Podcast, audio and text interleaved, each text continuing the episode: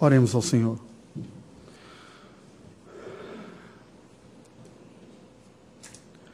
Ó Deus, nós ouvimos o teu chamado à adoração.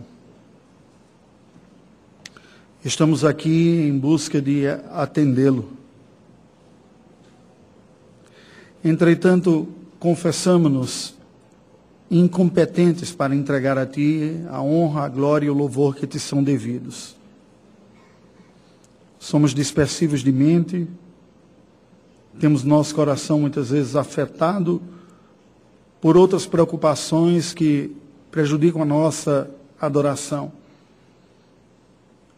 Prazeres, amores, temores, dúvidas nos assaltam. Por tudo isso, nós precisamos da ação graciosa do Teu Espírito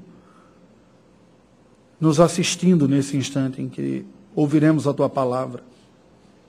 Pedimos que tu não apenas nos acolhas na tua presença, mas nos assistas também na adoração que a ti prestamos. Em nome de Jesus. Amém. Algumas pessoas aparentam ser tão virtuosas que nos desconcertam. Você tem essa sensação? Eu me lembro de um colega, meu colega pastor comigo lá em Suzano, que ele falava sobre alguns orientais. Né? Ele falava, eu converso com esse povo oriental, e lá em São Paulo, Suzano, existe colônias japonesas e coreanas muito fortes, né? Ele diz, eu sempre tenho aquela sensação que esses caras são espirituais demais, né? eles falam tranquilo, tem uma fala mansa. E eu concordava com ele também, eu digo, não só eles, muitas vezes na vida eu me deparo com pessoas com uma fala mansa, gente agradável, prestativa, paciente, confiável, dedicada. Eu me sinto até mal, né? assim, é tão diferente daquilo que eu sou e que eu gostaria de ser e vejo a minha própria luta. Porém, nós precisamos nos lembrar que sempre, além desses pecados da carne, ou aqueles que nos saltam aos olhos, como uma atitude brusca de uma pessoa, ou como um pecado escandaloso, uma quebra grosseira de um mandamento que gera aquele escândalo no seio da igreja e aquela comoção, a batalha mais intensa, na verdade, ela começa lá dentro do coração humano. Sendo assim, a maior ameaça não está naquilo que a gente vê e que nos incomoda pelo que vemos, está naquilo que a gente não vê, está escondido dos homens, mas patente aos olhos do Senhor a vaidade, o prazer em receber o louvor e a admiração dos homens, o ser conhecido como justo, piedoso, dedicado e esforçado. Este foi o problema sério dos fariseus, que externamente eram cumpridores da lei e recebiam louvores das pessoas. E é impressionante como nós somos impressionáveis com a piedade externa, até hoje. Como somos rápidos em elogiar atitudes externas de outras pessoas, mas tão inocentes em perceber que a luta humana é muito mais profunda, inclusive dentro de nós mesmos. Como reputamos rapidamente algumas pessoas por piedosas, por serem boas controladoras da sua imagem pública, e não conseguimos nem mesmo perceber lutas que ocorrem dentro de nós, que não temos a coragem de concretizá-las, até pelo medo da reprovação pública mas na verdade as lutas que estão no próprio coração. O Senhor Jesus diz: Esse povo é hipócrita porque eles me honram, me honram e me louvam com os lábios, mas com o coração está distante de mim. Situações na vida adversas costumam pegar em contrapé pessoas muito religiosas, que quando sofrem injustiças, quando enfrentam tragédias, quando são caluniadas ou desprezadas, chegam à beira do desespero, de não saber como lidar com a sua imagem pública sendo achincalhada, mostrando muito mais uma preocupação com a sua honra, ainda que às vezes querendo acreditar que ele está preocupado com o testemunho cristão e a glória de Deus. A pergunta que eu levanto hoje pela manhã é o seguinte: como nós podemos demonstrar uma verdadeira piedade e uma virtude mesmo quando não há o reconhecimento da parte de ninguém disso. Mesmo quando não está sendo visto em conta, nem recebemos louvores, Mesmo quando parece que nós estamos sendo desprezados por tudo e por todos, e que parece que não vale a pena nenhum esforço em se mostrar piedoso. Como continuar no caminho da piedade quando a sensação que nós temos é que a vida nos pregou uma peça e nós, na verdade, estamos sofrendo, apesar do desejo de fazer as coisas corretas. Busquemos respostas na experiência de José, agora já no Egito, como escravo. Ele que havia sido o predileto do seu pai, recebido mimos especiais na sua própria casa, se mostrou alguém que enfrentou, a, enfrentou as adversidades da vida e venceu com piedade destacada. O que nos leva a pensar o seguinte: o que capacitou tal jovem a não cair em depressão diante do abandono de sua própria família, de ter se tornado escravo, de ter sido negligenciado, injustiçado e sofrido? O que fez com que a sua fé se mostrasse de fato eficaz? E que ele não estivesse sucumbido numa crise ao imaginar que, na verdade, nada estava funcionando na sua vida e não fazia sentido até mesmo insistir nisso. O que o capacitou a avaliar a vida e julgar que valia a pena buscar viver para a glória de Deus, mesmo quando da vida ele estava colhendo tanto sofrimento e antagonismo da parte das outras pessoas. Como é possível não apenas preservar a piedade, mas preste atenção, mas até mesmo aumentá-la quando a vida está lutando contra nós e tudo parece que está dando errado e ninguém percebe. Como é possível não apenas preservar, mas aumentar a piedade? Eu lhe convido a abrir a palavra do Senhor no livro do Gênesis, capítulo de número 39. Nós vamos acompanhar esta leitura que hoje eu farei diferente. Não falei a leitura completa do capítulo, mas irei lendo as porções. Nós teremos cinco porções nesta manhã, que serão lidas e explicadas à medida que nós caminhamos. Buscando responder a seguinte pergunta: Como alcançar elevadas virtudes morais na vida, mesmo quando ela se mostra tão adversa a nós? Primeiro ponto, nós podemos afirmar que é trabalhando para o Senhor. Veja o que nos diz os primeiros seis versículos do capítulo 39. José foi levado ao Egito e Potifar, oficial de Faraó, comandante da guarda egípcio, comprou dos ismaelitas que o tinham levado para lá. O Senhor era com José, que veio a ser homem próspero, e estava na casa de seu senhor egípcio. Vendo Potifar que o Senhor era com ele e que tudo o que ele fazia o Senhor prosperava em suas mãos, logrou José mercê perante ele, a quem servia. E ele o pôs por mordomo de sua casa e lhe passou às mãos tudo o que tinha. E desde que o fizera mordomo de sua casa e sobre tudo o que tinha, o Senhor abençoou a casa do egípcio por amor de José. A bênção do Senhor estava sobre tudo o que tinha, tanto em casa como no campo. Potifar tudo o que tinha confiou às mãos de José, de maneira que, tendo-o por mordomo, de nada sabia, além do pão com que se alimentava. José era formoso de porte e de aparência. Meus queridos, esse texto nos apresenta uma realidade muito curiosa na vida daquele jovem hebreu. Ele era o preferido do seu pai, foi vendido pelos seus próprios irmãos para alguns parentes distantes, um pouco distantes, que eram os ismaelitas, que o negociaram lá no Egito, distante, centenas de quilômetros do seu lar. Ele foi vendido como escravo, alguém que fora tratado como um príncipe, agora estava numa condição servil. Mas como esse jovem reagiu? Eu confesso que olhar a vida de José, para mim, é muito desconcertante, porque eu sou tão diferente dele, eu vejo tanta virtude que eu digo, meu Deus do céu, como a pessoa consegue viver dessa maneira? A tentação de olhar essas situações adversas da vida e cair num desânimo é muito natural. Dizer, o que eu tenho colhido? Que vale a pena esse esforço todo? Mas esse jovem é levado a essa condição de escravo e na casa de um senhor agora, tendo perdido a sua liberdade, sendo um servo escravo, ele trabalha com dedicação. E a Bíblia Sagrada faz uma afirmação aqui, tanto no início do capítulo como no fim do capítulo, que são chaves para nós entendermos a vida de José e a fonte de suas virtudes. Diz o texto sagrado: o Senhor era com ele. Segura isso, a gente vai voltar nisso, porque é central para nós entendermos. Porque o Senhor era com ele, foi possível José olhar para aquelas adversidades da vida e não enxergá-las como sendo a narrativa da sua vida. Não é a maneira como os outros estão me tratando, nem as dores e perdas que eu experimento na minha vida que definem o meu estado. É o Senhor quem define o meu estado. É quem Ele é.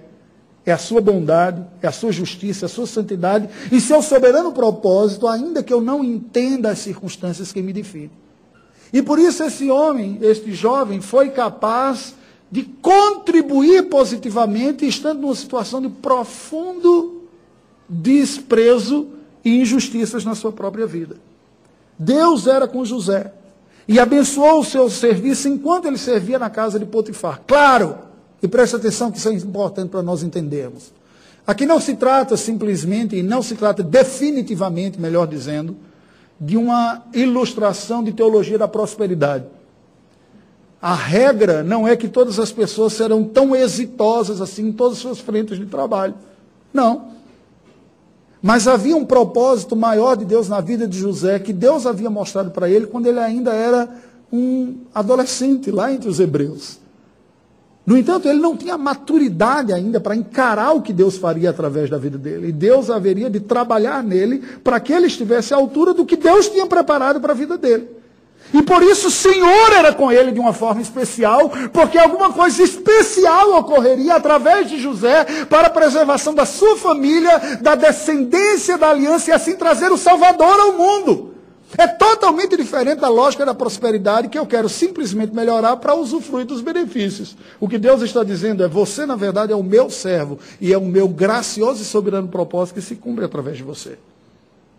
José, portanto, Conseguiu, mesmo no meio das lutas da vida, seguir adiante, porque ele disse: É ao Senhor que eu sirvo. A minha postura, a minha motivação está em agradar o Senhor. E por isso ele conseguiu atuar como um escravo sem se ver abatido pela circunstância de escravidão. Mas sigamos, versículos de 7 a 9. Como é possível nós alcançarmos elevadas virtudes morais na vida? Vivendo sobre os olhos do Senhor. Nos versos de 7 a 9, nós lemos o seguinte: Aconteceu depois destas coisas que a mulher de seu senhor pôs os olhos em José e lhe disse: Deita-te comigo. Ele, porém, recusou e disse à mulher do seu senhor: Teme por mordomo o meu senhor e não sabe do que há em casa, pois tudo que tem me passou ele às minhas mãos.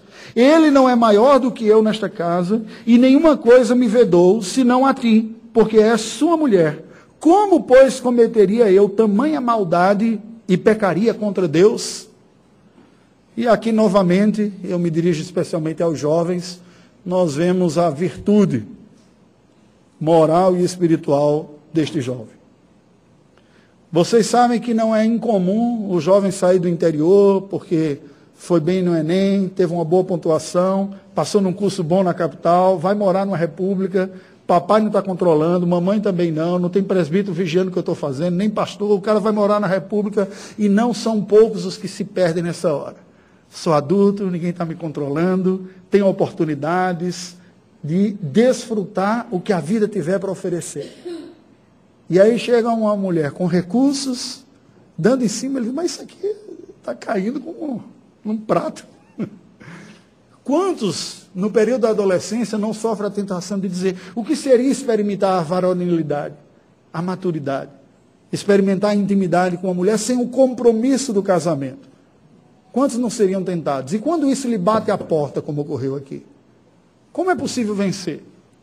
Nós podemos, de uma forma equivocada, colocar os olhos nas virtudes morais deste rapaz.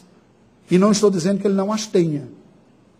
Mas o verdadeiro fator que explica não é a magnitude espiritual de José, mas é a consciência de José e como ele vive a vida.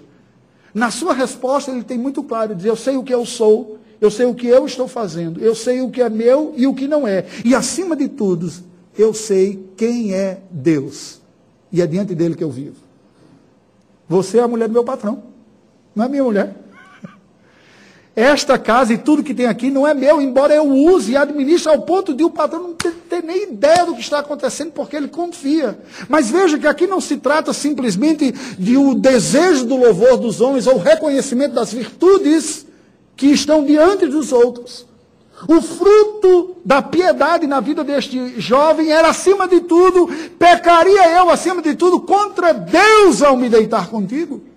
É aquela consciência de que a minha vida é vivida diante do Senhor.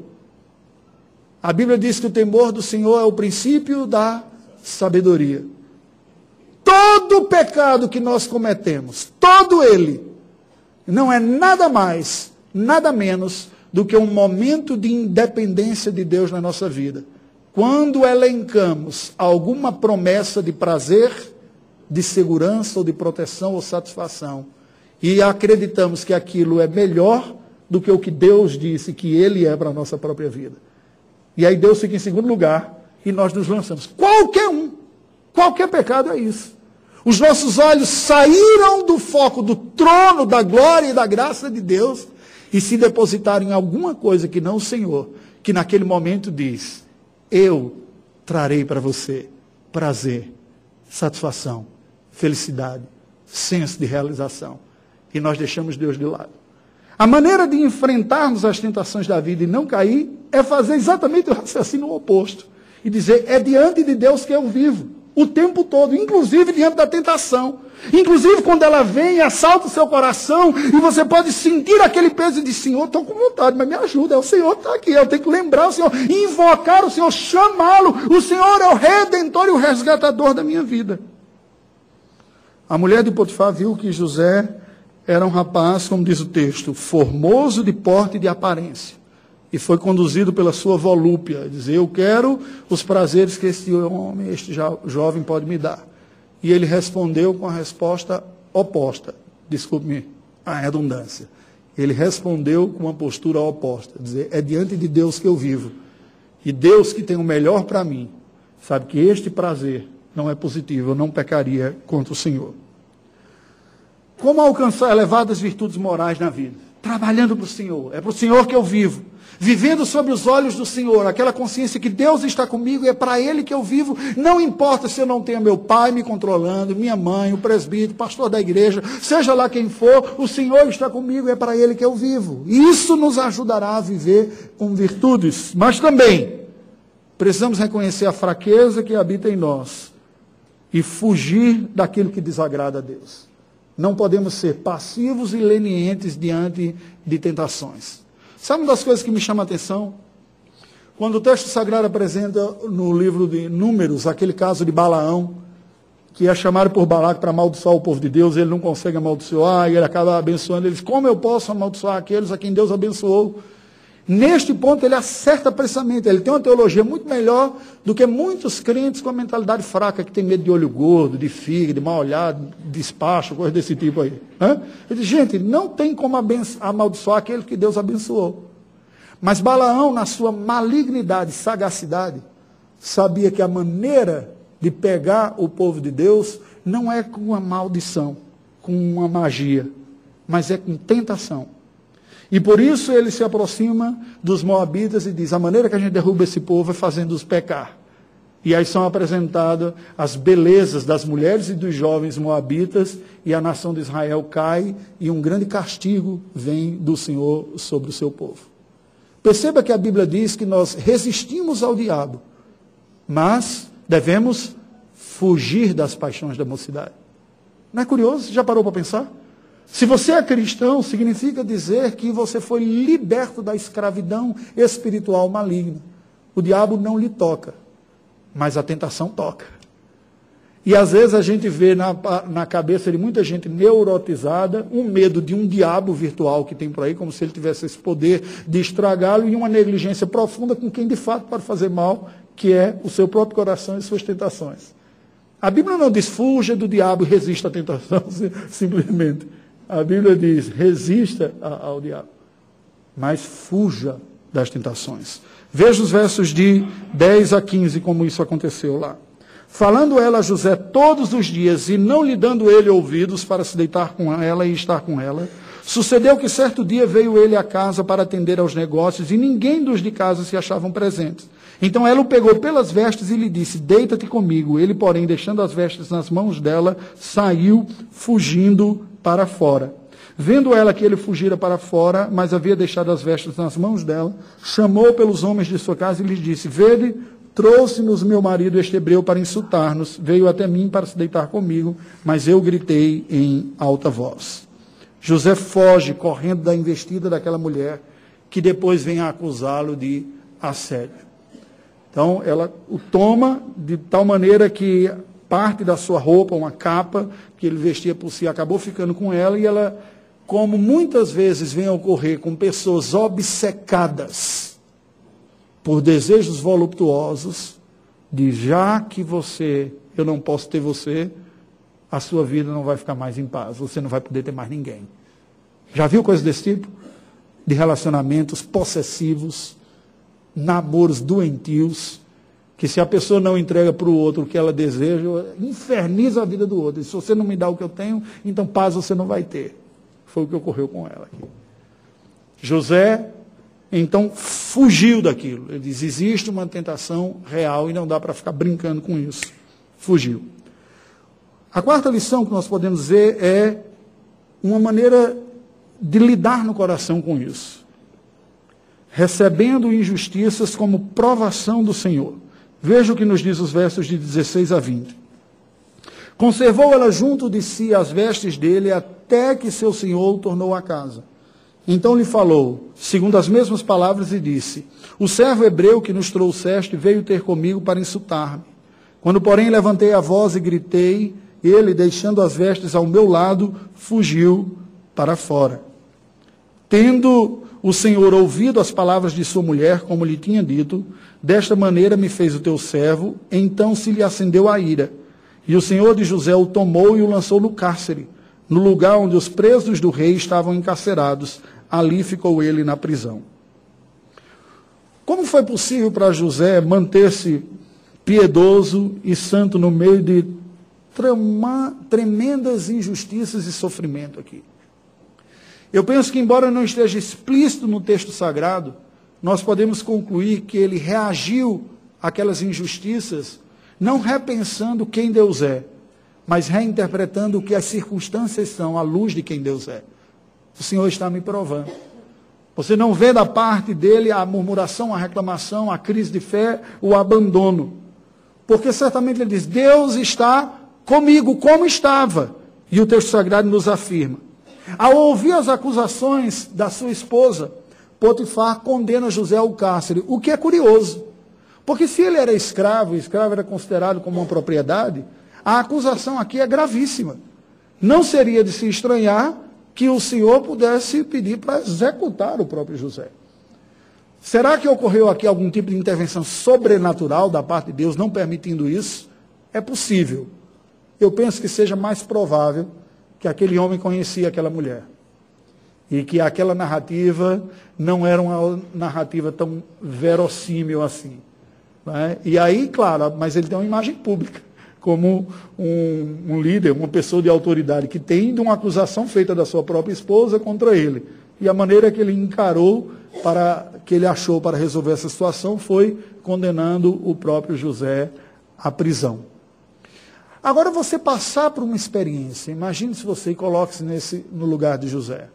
Algo que você sabe que foi inocente, diante de Deus e diante da sua própria consciência, mas todo mundo ao redor está lhe tratando como culpado. Você é julgado como um tal e é sentenciado. Como você reagiria? Isso me faz lembrar de uma afirmação de Loupiolo no livro é, o desejo de agradar homens. Eu acabei comprando porque aquela afirmação que um colega meu fez, e disse, eu preciso ler esse negócio, meu próprio coração. Ele dizia algo mais ou menos assim, eu não vou citar literalmente, vou citar de memória. Na vida nós, possamos, nós podemos passar por situações injustas e termos o nosso nome é, enlameado e escarnecido, sem ter tido culpa nessa história. Se Deus não estiver governando o nosso coração, o homem natural lutará pelo seu orgulho, se abaterá profundamente e fará o que for possível para reverter a sua imagem. Afinal de contas, ele foi fruto de uma injustiça. O cristão, pela consciência da soberania de Deus e da sua providência, sofrerá os danos, sentirá a dor e o peso da injustiça como qualquer outra pessoa, mas deixará nas mãos do Senhor a reversão da sua imagem pública, se Deus quiser e no tempo que Deus quiser. Porque diante do Senhor, que é quem importa, ele sabe qual é o seu estado. O quanto que uma injustiça, uma calúnia lhe derruba. Você pode querer até acreditar que você está preocupado com a glória de Deus e o seu testemunho cristão. Mas, na verdade, a crise que pode se estabelecer de profunda incapacidade de lidar com aquilo, se isso afeta a sua adoração, se você questiona os céus, se você duvida da bondade de Deus, você se sente abandonado pelo Senhor, estes são muito mais evidências de um ego inflado e de uma piedade autocentrada, buscando a própria honra e o reconhecimento de que é a glória de Deus. Se Deus é soberano, e a sua soberania nos permite passar por certas circunstâncias, Ele é a fonte necessária para nos dar a força para enfrentarmos. E ao seu tempo, ao seu modo, ter este quadro revertido. E se não tiver, a minha dignidade está naquilo que Cristo fez por mim, não no reconhecimento público que as pessoas têm de mim.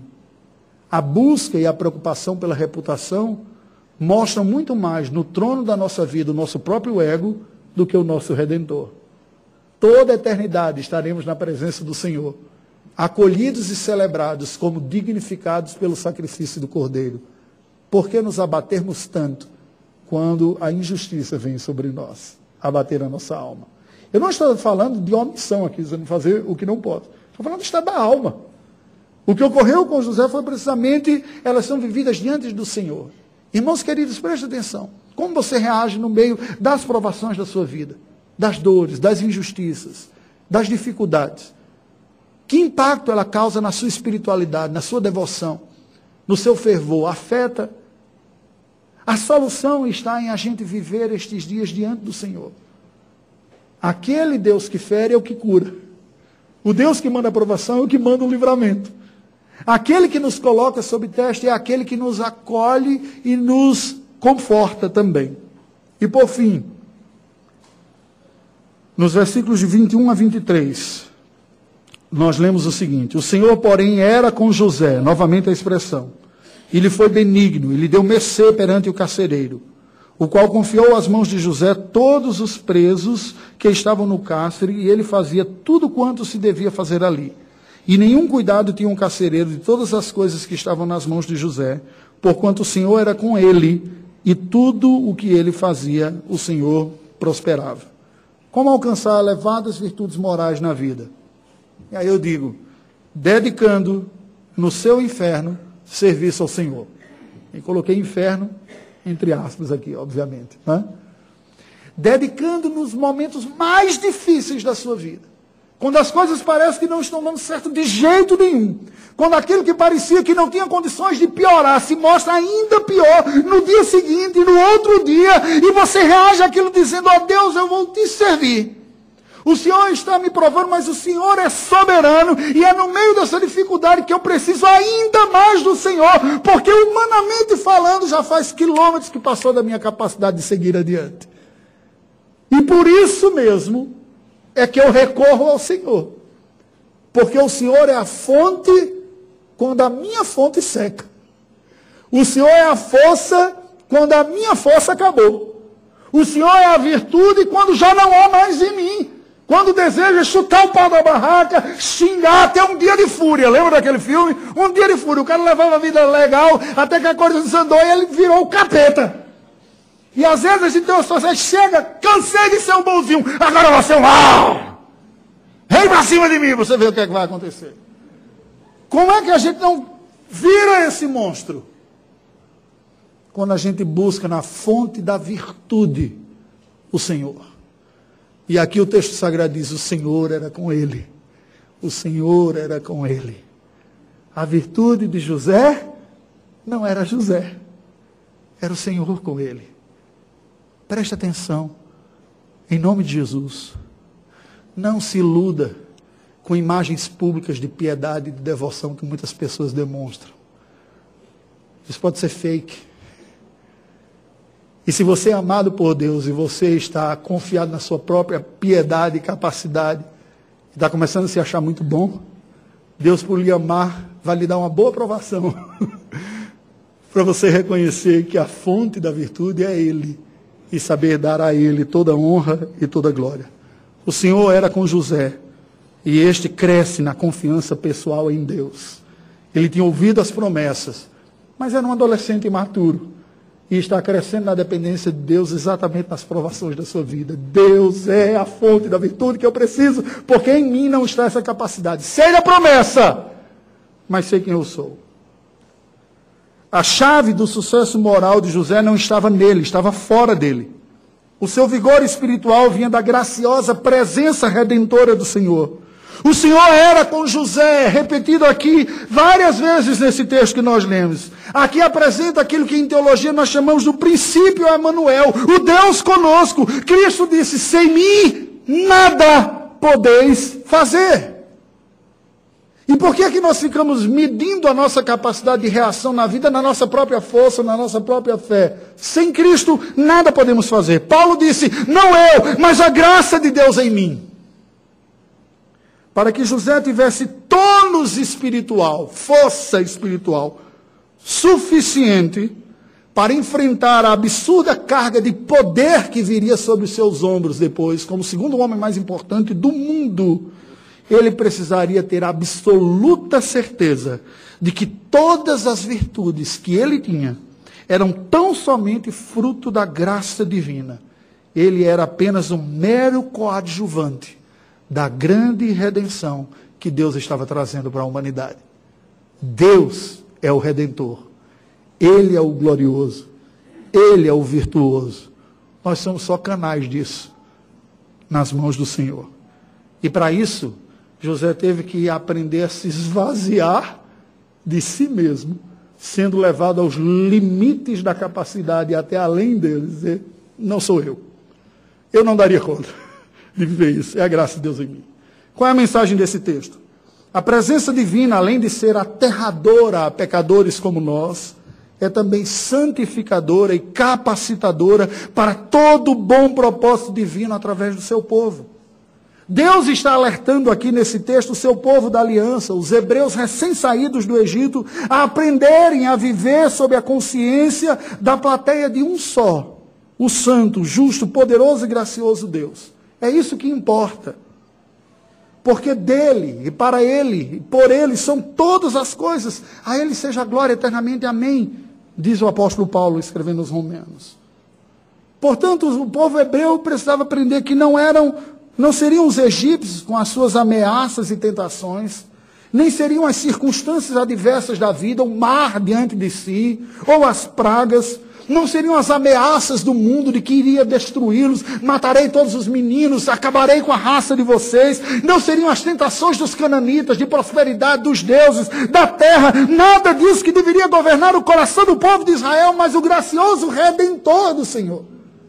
E Deus está mostrando isso para o seu povo através da vida de José.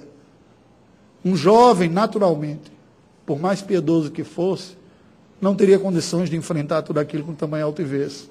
Ele conseguiu porque o Senhor era com ele. É isso que Deus está dizendo. Tanto mais virtudes reais nós desenvolveremos, quanto mais do próprio Cristo em nós existir. Nunca será por uma mera capacidade de imitação e obediência, tolo, superficial, religioso, independente de Deus, é aquele que acredita nisso.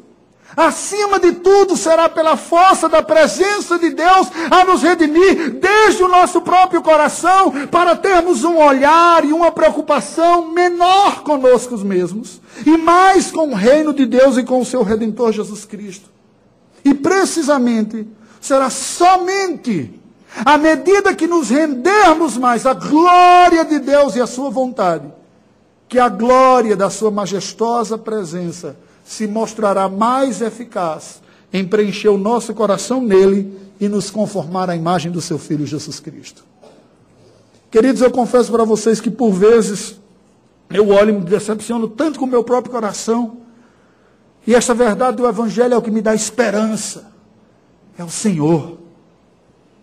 O recado para nós é o seguinte: diferente do que se imagina o senso religioso comum, preste atenção, porque isso é o senso religioso comum. Toda religião se pensa assim, inclusive os cristãos meia-boca aí, que não entendem o Evangelho. Diferente do que imagina o senso religioso comum, as verdadeiras virtudes morais pessoais, amplas e profundas, não só as ações externas, mas também as razões internas do coração. A verdadeira piedade não é produto de autoindulgência humana. Até mesmo diligente esforço, sem uma consciente dependência de Cristo, é uma religiosidade ímpia facilmente admirada pelos homens, mas abominada por Deus, porque é independente dele e de sua graça. É confiada na sua própria autogestão espiritual. Repleta de autonomia, de independência, de autoconfiança e autoglorificação. Por isso que gente religiosa gosta de ser elogiada. Já parou para perceber? Todo religioso gosta de ser elogiado. Fulano, digníssimo, suas orações, suas palavras, o que é isso? Bondade sua, né? Deus não medirá esforços para arrancar do coração dos pecadores amados por Ele esta danosa praga da justiça própria. E é em Sua infinita e santa sabedoria que Ele usará o que for necessário para nos despir de nós mesmos a fim de que nós nos revistamos do seu Filho Jesus Cristo, nosso Redentor. Concluindo, não importa quantos recursos nós tenhamos em nossas mãos, só as obras purificadas pela graça são aceitáveis diante de Deus. Por isso que a valorização do reino é tão diferente da valorização dos homens. Jesus falou que aquela viúva deu mais do que todos os outros ofertantes, porque ele não olhava o valor absoluto, mas valava a importância do coração para ela aquelas pequenas moedinhas. O menor será o maior no reino dos céus. Não é a virtude que eu produzo, mas a profunda consciência da graça de Deus em mim, que me torna realmente humilde e santo nas mãos do Senhor. Para sermos capazes de dar bons e vivos frutos para o Senhor, precisamos primeiro morrer. Para que então Cristo viva em nós. Dores, lutas, provações e agonias são recursos da providência para nós encontrarmos mais a Cristo na cruz da nossa vida. Ele que é a fonte de toda virtude.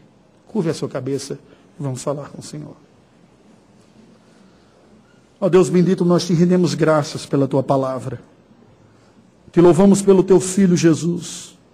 Entregue por nós, ele, cumpridor perfeito da tua lei, das exigências internas e externas ele, o verdadeiro piedoso. Ele que ofereceu um sacrifício perfeito e capaz de aperfeiçoar aqueles que se chegam pela fé a Ele. Te rendemos graças por Ele. Pedimos a graça do Teu Espírito de nos trazer ao Teu Filho Jesus. Pedimos a graça do Teu Espírito de nos dar a real convicção de pecados Ajuda-nos a entender que nossas obras de justiça são como trapos de imundícia diante de ti. Como diz a tua palavra, nós não temos o que apresentar digno do Senhor, porque toda justiça e toda piedade, toda virtude que temos é fruto absoluto de tua graça. E somente por isso podemos dizer: somente ao Senhor toda honra, toda glória e todo louvor. Agora olha para nós nesta manhã, Senhor. Olha para aqueles que têm enfrentado lutas em sua vida e que tem muitas vezes dito e sentido em seu coração: eu não aguento mais, está forte, está além da minha capacidade de administrar ou de reagir estas tentações, essas dúvidas, essas angústias. Senhor, socorre-nos, assista-nos, remova diante dos nossos olhos o peso daquilo que nos amedronta e ponha o Senhor mesmo diante de nós. Ser conosco, como tu foste com José para que sejamos revigorados, animados, motivados, Senhor Deus, a viver para Ti quando nós mesmos já não damos conta. Ó oh, Senhor Deus, receba a nossa vida e ocupe o trono do nosso coração. Ajuda-nos a desistir da construção dos reinos pessoais, dos nossos projetos e queremos apenas o favor do Senhor. Ajuda-nos a nos rendermos como aquele que serve ao reino do Senhor. Ajuda-nos. É a nossa oração em nome de Jesus. Amém.